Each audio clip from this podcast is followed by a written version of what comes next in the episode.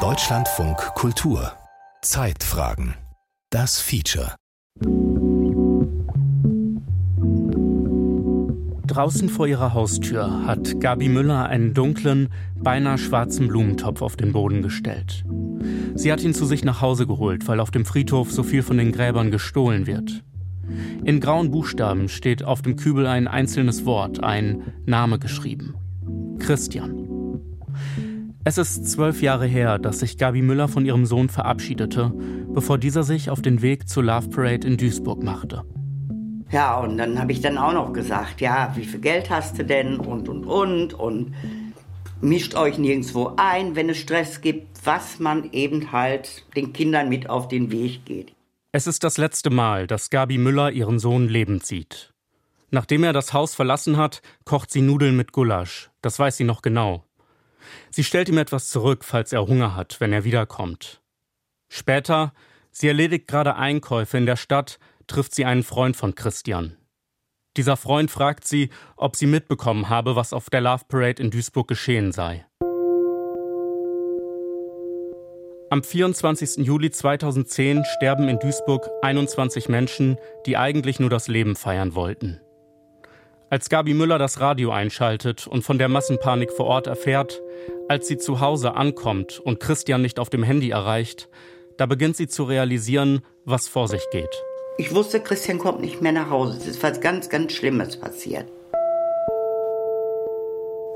In den folgenden zehn Jahren kämpft Gabi Müller gemeinsam mit ihrem Mann und den vielen weiteren Hinterbliebenen und Opfern um Aufklärung, wie es zur Love Parade-Katastrophe kommen konnte. Doch von der Justiz, von der Politik, von den Menschen, die den Familien genau diese Aufklärung versprochen haben, ist sie zunehmend enttäuscht.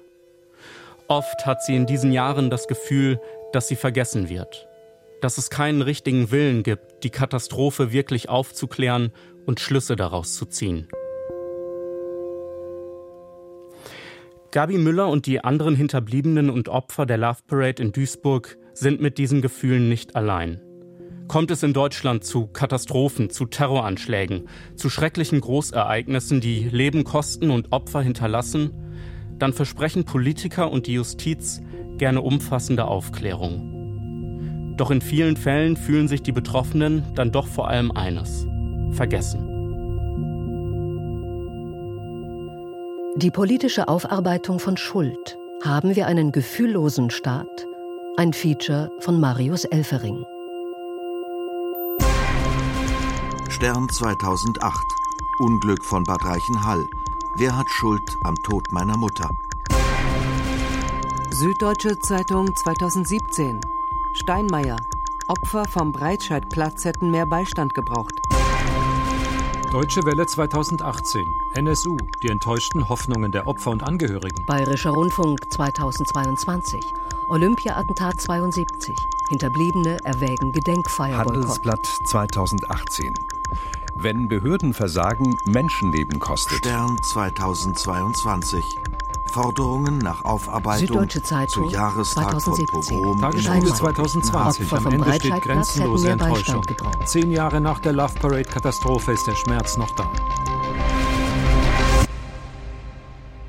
Den Glauben daran, dass man die Gründe für den Tod ihres Sohnes wirklich aufklären möchte, der Glaube daran, dass sich Verantwortliche ihrer Verantwortung stellen, diesen Glauben verliert Gabi Müller damals sehr schnell.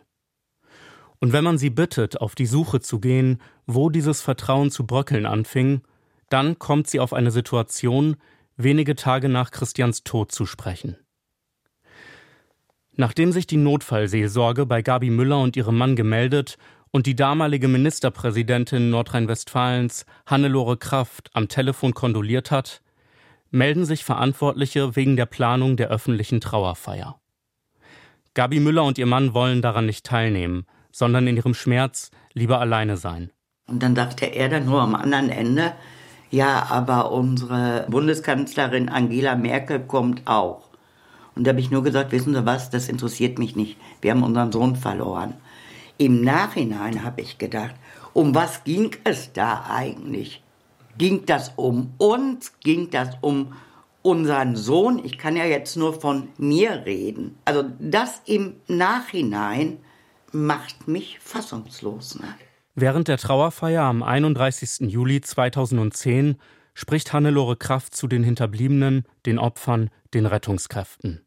Und sie sagt die entscheidenden Sätze, die auch Gabi Müller die nächsten Jahre verfolgen werden und an die sie auch heute noch denken muss. Ihnen allen und nicht zuletzt uns selbst sind wir es schuldig, das Geschehene und Unfassbare lückenlos aufzuklären. Wie konnte dies geschehen? Wer trägt Schuld? Wer ist verantwortlich? Diese Fragen müssen und werden eine Antwort finden.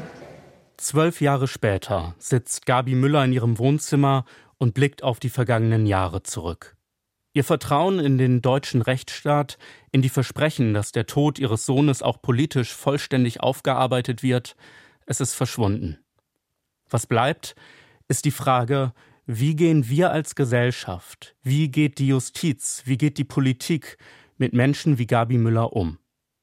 Wie empathisch sind staatliche Strukturen und was hindert sie daran, das Versprechen von Aufklärung und Aufarbeitung der eigenen Schuld einzulösen, wenn es zu dramatischen Katastrophen, zu Terror, zu Leid und Tod kommt?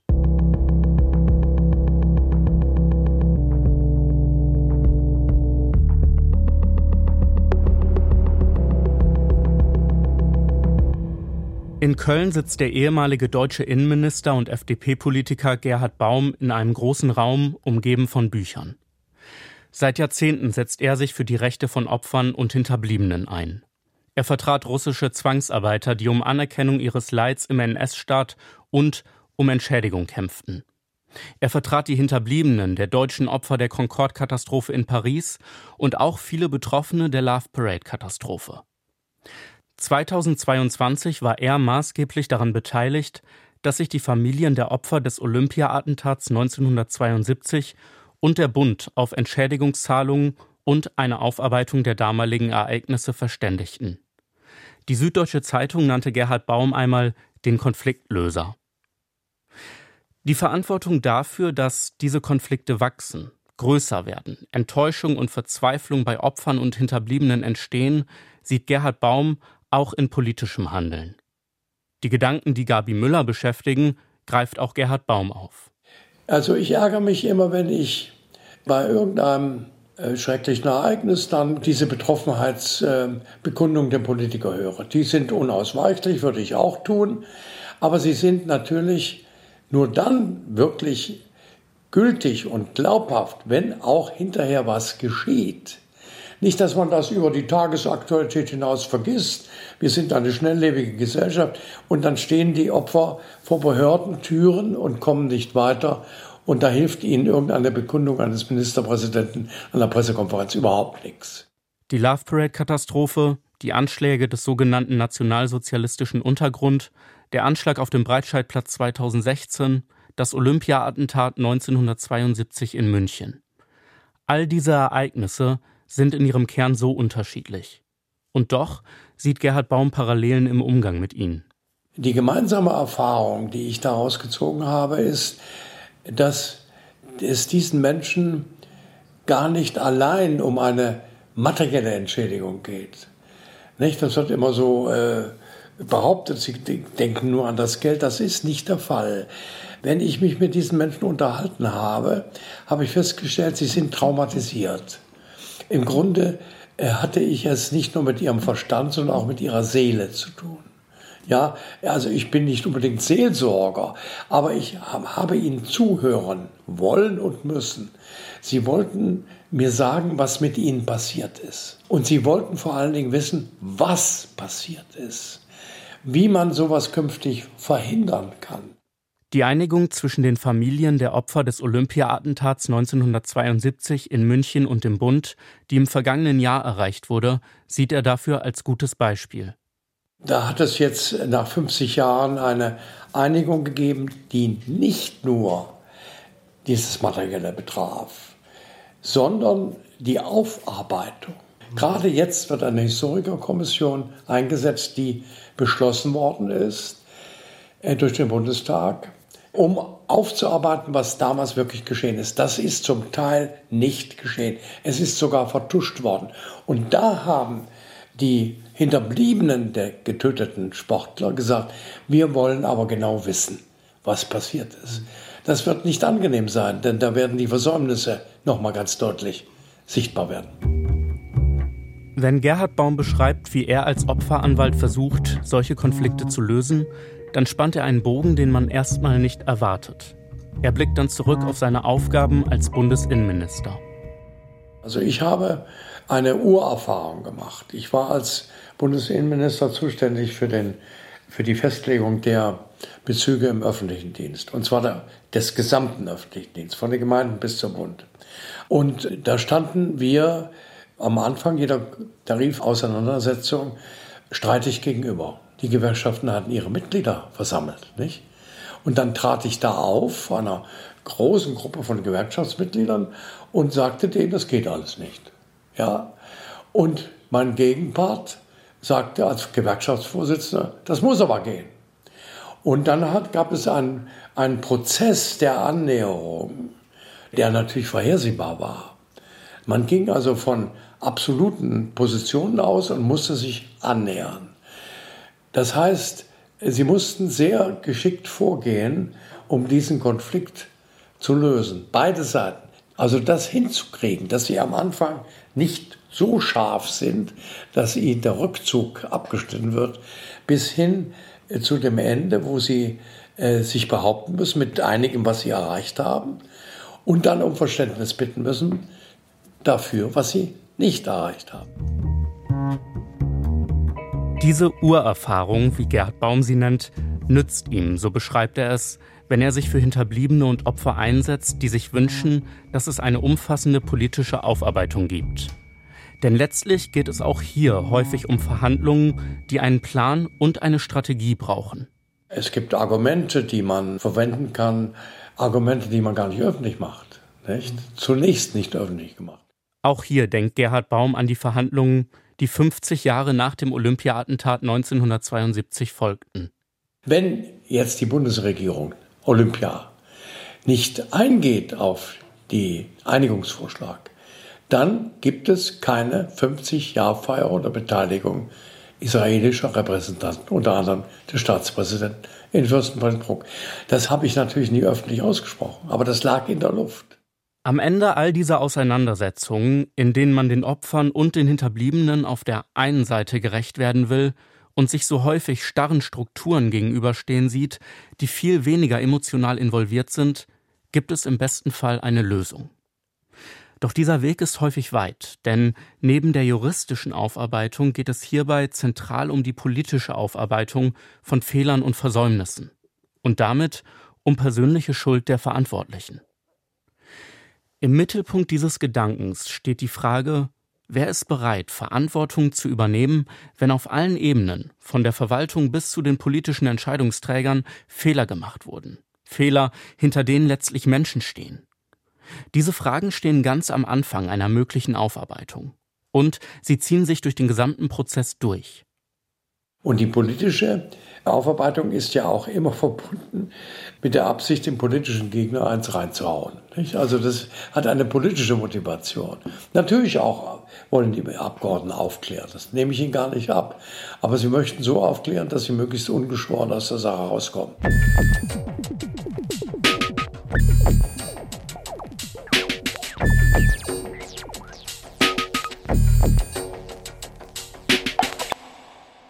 In Rostock-Lichtenhagen sitzt Wolfgang Richter auf einer Bank vor einem Haus, von dem er sagt, dass es sein Leben für immer verändert hat. 1992 war Wolfgang Richter der Ausländerbeauftragte der Stadt Rostock. Während der viertägigen Ausschreitungen vor dem Sonnenblumenhaus im Sommer 1992, bei dem das Gebäude auch in Brand gesetzt wurde, hatte er mit den angegriffenen ehemaligen vietnamesischen Vertragsarbeitern ausgeharrt. Schließlich flohen sie über das Dach. Es handelte sich um die schwersten rassistisch motivierten Angriffe in Deutschland nach dem Zweiten Weltkrieg. Doch um diese vier Tage soll es nicht gehen, sondern vielmehr um die anschließende Aufarbeitung. Ich weiß, so in den ersten Tagen war ein großer journalistischer Auflauf im äh, Rathausfestsaal und Befragung aller Senatoren und des Oberbürgermeisters. Rostock hatte damals noch zehn Senatoren. Und alle haben auf die Frage, welche Fehler sie gemacht haben, unisono gesagt, sie haben keine Fehler gemacht. Und einer hat gesagt, er hat keine nennenswerten Fehler gemacht.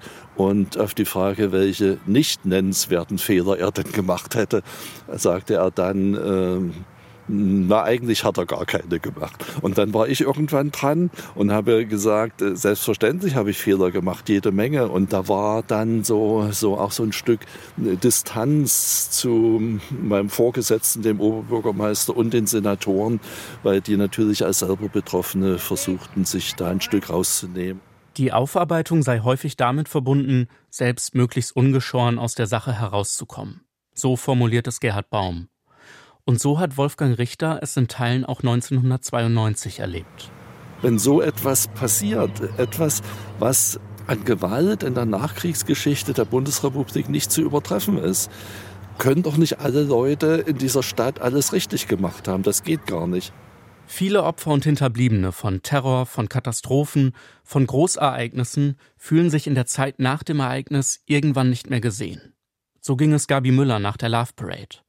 Und etwas Ähnliches, das solche Gefühle zumindest fördern kann, beobachtete auch Wolfgang Richter in der Zeit direkt nach den Ausschreitungen in Rostock. An dem Montag, also nach den ersten beiden Nächten, war ja Bundesinnenminister Seiters hier und hat mit dem Ministerpräsidenten Herrn Seite eine Pressekonferenz hier in Rostock gemacht. Und auf dieser Pressekonferenz äh, ging es darum, dass also das Ansehen in Deutschlands im Ausland geschädigt worden ist und dass äh, die Ereignisse ja wohl der beste Beweis sind, dass das Grundgesetz geändert werden muss und dass eben den äh, deutschen Bewohnern sowas ja nicht zuzumuten ist. Und nicht ein einziges Wort wurde über die 120 Vietnamesen und uns, die wir aus dem Haus fliehen mussten, das wurde noch nicht mal genannt, noch nicht mal erwähnt. Das Wort Vietnamesen fiel überhaupt nicht in diesem Zusammenhang. Wie glaubwürdig eine mögliche Aufarbeitung der Ereignisse tatsächlich ist, entscheidet sich nicht nur dadurch, wie sehr systemische Fehler kritisiert werden. Es geht auch um Einzelpersonen, die das Vertrauen in staatliche Strukturen und staatliche Aufarbeitung bröckeln lassen. Persönliche und aufrichtige Anteilnahme ist wichtig. Neben all dem, was schiefgelaufen ist, ist es Wolfgang Richter wichtig, dass die Aufarbeitung von Rostock-Lichtenhagen nicht pauschal kleingeredet und abgewertet wird. Er will differenzieren. Menschen hätten Verantwortung von sich weggeschoben. Aber der Eindruck, dass niemand sich gekümmert habe, dass es nach Rostock-Lichtenhagen ein einfaches Weiter so gegeben habe, der sei falsch. Er erinnert sich an persönliche Momente der Anteilnahme. Beispielsweise als Claudia Roth von den Grünen nach Rostock kam, um Betroffenen zuzuhören. Es sei wichtig, dass man auch die positiven Beispiele benenne, meint Wolfgang Richter.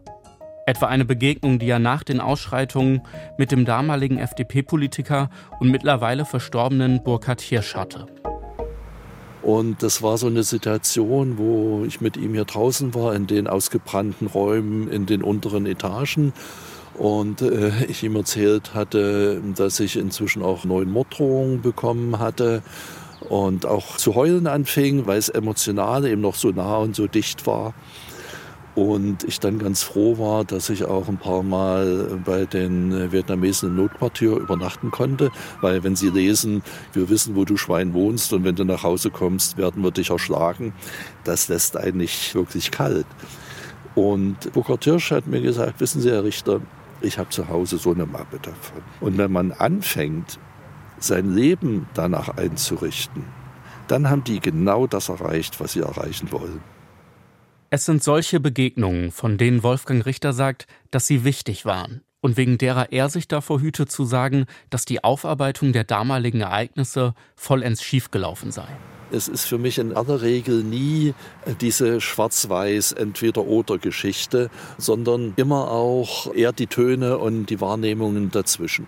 Und äh, so wie ich von Claudia Roth und Burkhard Tisch erzählt habe, oder ich habe im Oktober 92 von Richard von Weizsäcker äh, das Bundesverdienstkreuz bekommen und habe mit ihm ein langes Gespräch dann auch gehabt. Und da war äh, so viel Empathie und Zuwendung von ihm da, ganz bemerkenswert. Oder äh, ich habe dann auch danach Zugänge zu Bundestagsabgeordneten in Bundesministerien gehabt, wo gerade eben auch für die Vietnamesen, Vietnamesen, da ging ging es ja noch um das Bleiberecht, weil 92 war noch der Stand, dass sie alle wieder ausreisen müssen.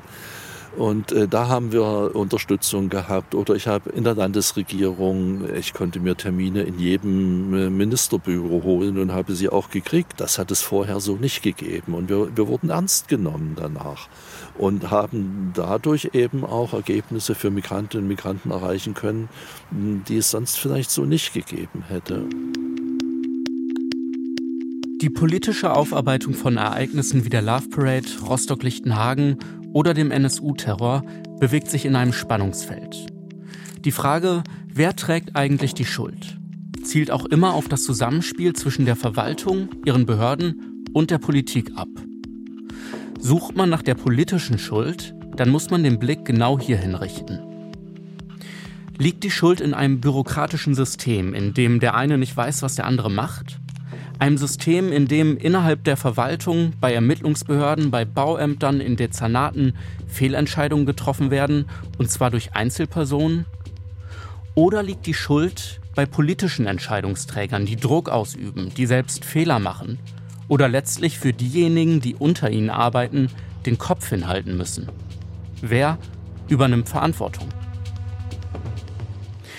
Während Wolfgang Richter ganz im Norden Deutschlands über die Tage nachdenkt, die sein Leben veränderten, arbeitet ganz im Süden der Republik, in Konstanz, ein anderer Wolfgang, Wolfgang Seibel, seit vielen Jahren zur Frage, wie es zu schwerem Organisationsversagen in der Verwaltung kommen kann.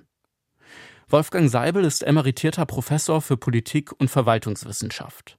Ja, es gibt, was ich persönlich Standardpathologien der Verwaltung nenne. Also es gibt immer Koordinationsprobleme, es gibt das berühmte Flaschenhalsproblem an der Spitze einer, einer Behördenhierarchie. Das heißt also, die Leitung einer Behörde hat immer Probleme, ausreichendes Wissen über das zu haben, was im eigenen Laden sozusagen passiert. Zusätzlich zu dem beschriebenen Flaschenhalsproblem, so sieht es Wolfgang Seibel, könne es Anreize in Behörden geben, erhöhte Risiken in Kauf zu nehmen, die im Zweifelsfall auch Menschenleben kosten können. Die Erteilung einer Baugenehmigung zu einem Zeitpunkt, zu dem noch keine komplette Statikberechnung vorliege, sei solch ein Beispiel. Oder eben auch die Love Parade-Katastrophe in Duisburg. Das war zum Beispiel in Duisburg 2010 der Fall, als die zuständige Behörde ganz klar gesagt hatte, diese große Veranstaltung auf dem vorgesehenen Veranstaltungsgelände mit begrenzten Fluchtwegen, die können wir nicht genehmigen. Aber dann wurde durch die kommunale Spitze, auch durch den Oberbürgermeister selbst, aber auch zuständige Dezernenten dann massiver Druck ausgeübt mit dem Hinweis auf die Tatsache, dass man das nicht leisten kann, diese Veranstaltung äh, abzusagen. Behörden und Verwaltungsmitarbeiter stehen vor einem Problem.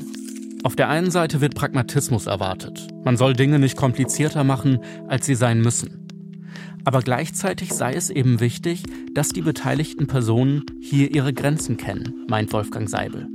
Ich kann nicht jeden Kompromiss eingehen, so wie wir im Alltag ja auch von faulen Kompromissen zum Beispiel reden. Also wenn ich das Gesetz breche, dann ist das eine No-Go-Zone. Und wenn ich Risiken steigere, etwa eben auch für die physische Sicherheit von Menschen bei einer Großveranstaltung oder durch eine Baugenehmigung, äh, deren Grundlage nicht richtig geprüft wird, dann ist das etwas, da brauche ich als Mensch in der Verwaltung ein Risikobewusstsein. Und man muss gewissermaßen die gedanklichen roten Linien für sich selber definieren, wo man sagt, also ich tue wirklich jedem und jeder gerne eingefallen, soweit es rechtlich zulässig ist. Ich bin alles andere als ein Bürokrat, aber es gibt Dinge, da muss ich sagen, es geht einfach nicht. Wenn man dieses Spannungsfeld vor Augen hat, dann lassen sich auch Parallelen zwischen Katastrophen wie der Love Parade 2010 in Duisburg, der Aufarbeitung des Olympia-Attentats 1972 in München oder dem Behördenversagen rund um die Ermittlungen zum sogenannten nationalsozialistischen Untergrund ziehen. Also mit anderen Worten, was man wirklich verallgemeinern kann, ist, dass solche Fehlleistungen mit gravierenden Folgen, die in der Verwaltung passieren, erstens nicht zufällig sind und zweitens auch in der Regel nahezu aus Motiven, nachvollziehbaren Motiven äh, erfolgen, die man jedenfalls, wenn man das im Nachhinein betrachtet, auch gut nachvollziehen kann und wo man aber genau an dieser Stelle auch den analytischen Hebel ansetzen muss. Weil es geht ja darum, Menschen auszubilden, zu trainieren, sensibel zu machen für genau solche Situationen, wo sie jetzt mal bildlich gesprochen in Versuchung geführt werden können, falsche Dinge zu machen oder auch Dinge zu unterlassen, die sie machen müssten, zur Abwendung von Schaden für Leib und Leben von Menschen, die in gewissem Umfang doch vorhersagbar sind. Diese roten Linien zu ziehen, sich gegenüber politischem Druck durchzusetzen, das ist nicht immer leicht.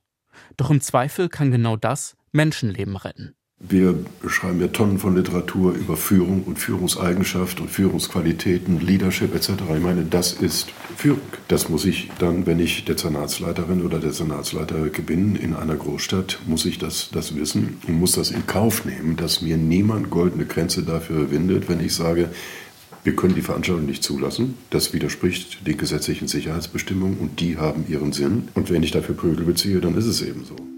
Wolfgang Seibel ist der Meinung, dass es in Deutschland eine Institution brauche, die Verwaltungsversagen unabhängig untersucht und aufklärt. Damit die Versprechen, die durch Politiker und Politikerinnen abgegeben wurden, nicht nur Lippenbekenntnisse bleiben. In anderen Ländern sei dies mittlerweile der Standard.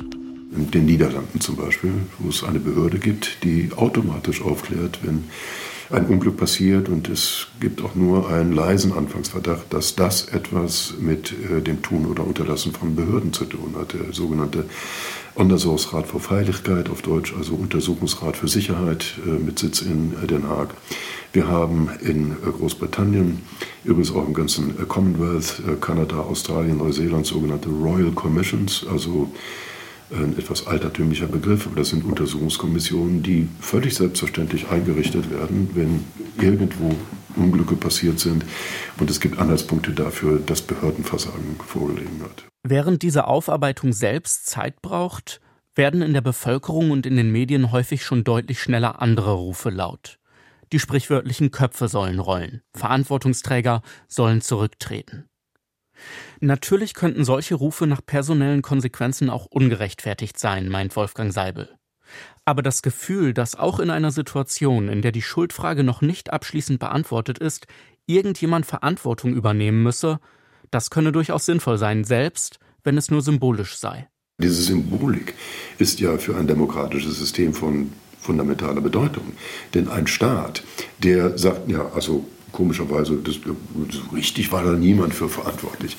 Das ist eben gerade kein demokratischer Staat, sondern das ist ein Staat, wo das Prinzip einer verantwortlichen Regierung dann punktuell wenigstens außer Kraft gesetzt wird. Und allein aus diesem Grund kann es unausweichlich sein, dass eine Person, unabhängig davon, ob sie direkt involviert war, Verantwortung buchstäblich übernimmt für das, was in ihrem generellen Verantwortungsbereich passiert ist. Was denn sonst, könnte man ja geradezu hinzufügen. Ne? Manchmal ergebe sich die Chance für wirkliche Aufarbeitung erst mit der Zeit, glaubt der frühere Bundesinnenminister Gerhard Baum. Wenn Jahre vergangen sind, andere Menschen, andere Köpfe die Möglichkeit bekommen, Aufklärung doch noch unbefangen voranzutreiben. Und letztlich gäbe es auch immer die Gefahr, dass, selbst wenn nach politischen und juristischen Gesichtspunkten umfassend Aufklärung betrieben wurde, doch die Enttäuschung bei den Hinterbliebenen und Opfern bleibe.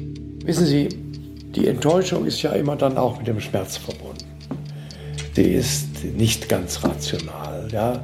Die Vorstellung, dass man sagte, eigentlich hätten die Opfer gerettet werden können und die Täter sind nicht richtig zur Verantwortung gezogen. Ist ein, die Quelle dafür ist der Schmerz. Wenn Gerhard Baum über die vielen Jahre als Opferanwalt nachdenkt, kommt er aber letztlich doch zu dem Schluss, dass Aufarbeitung gelingen kann und die Menschen neue Kapitel in ihrem Leben aufschlagen können.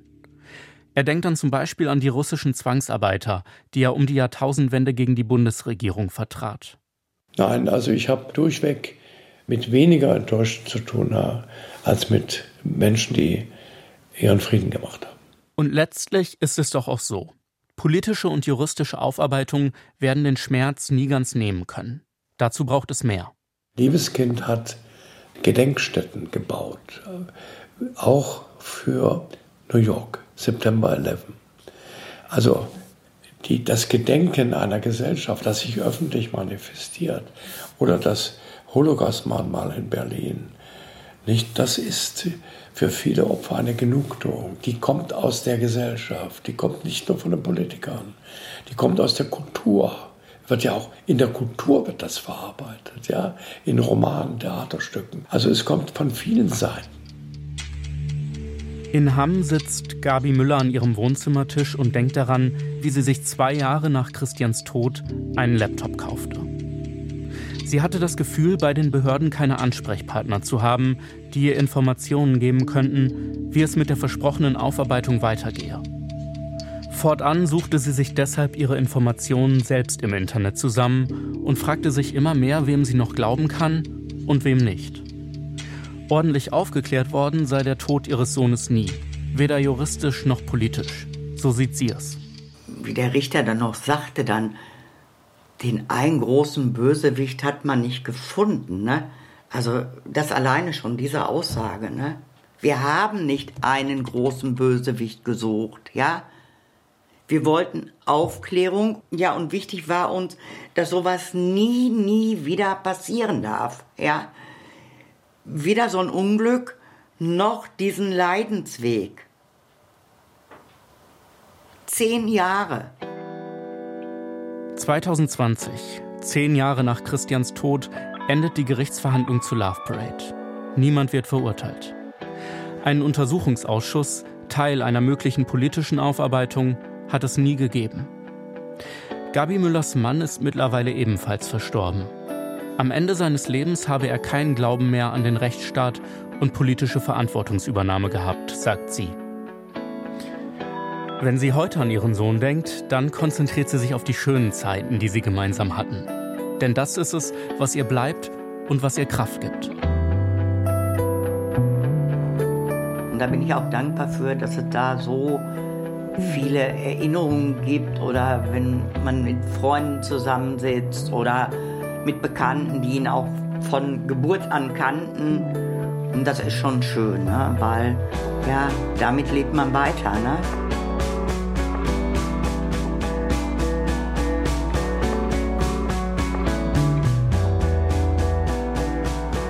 Die politische Aufarbeitung von Schuld.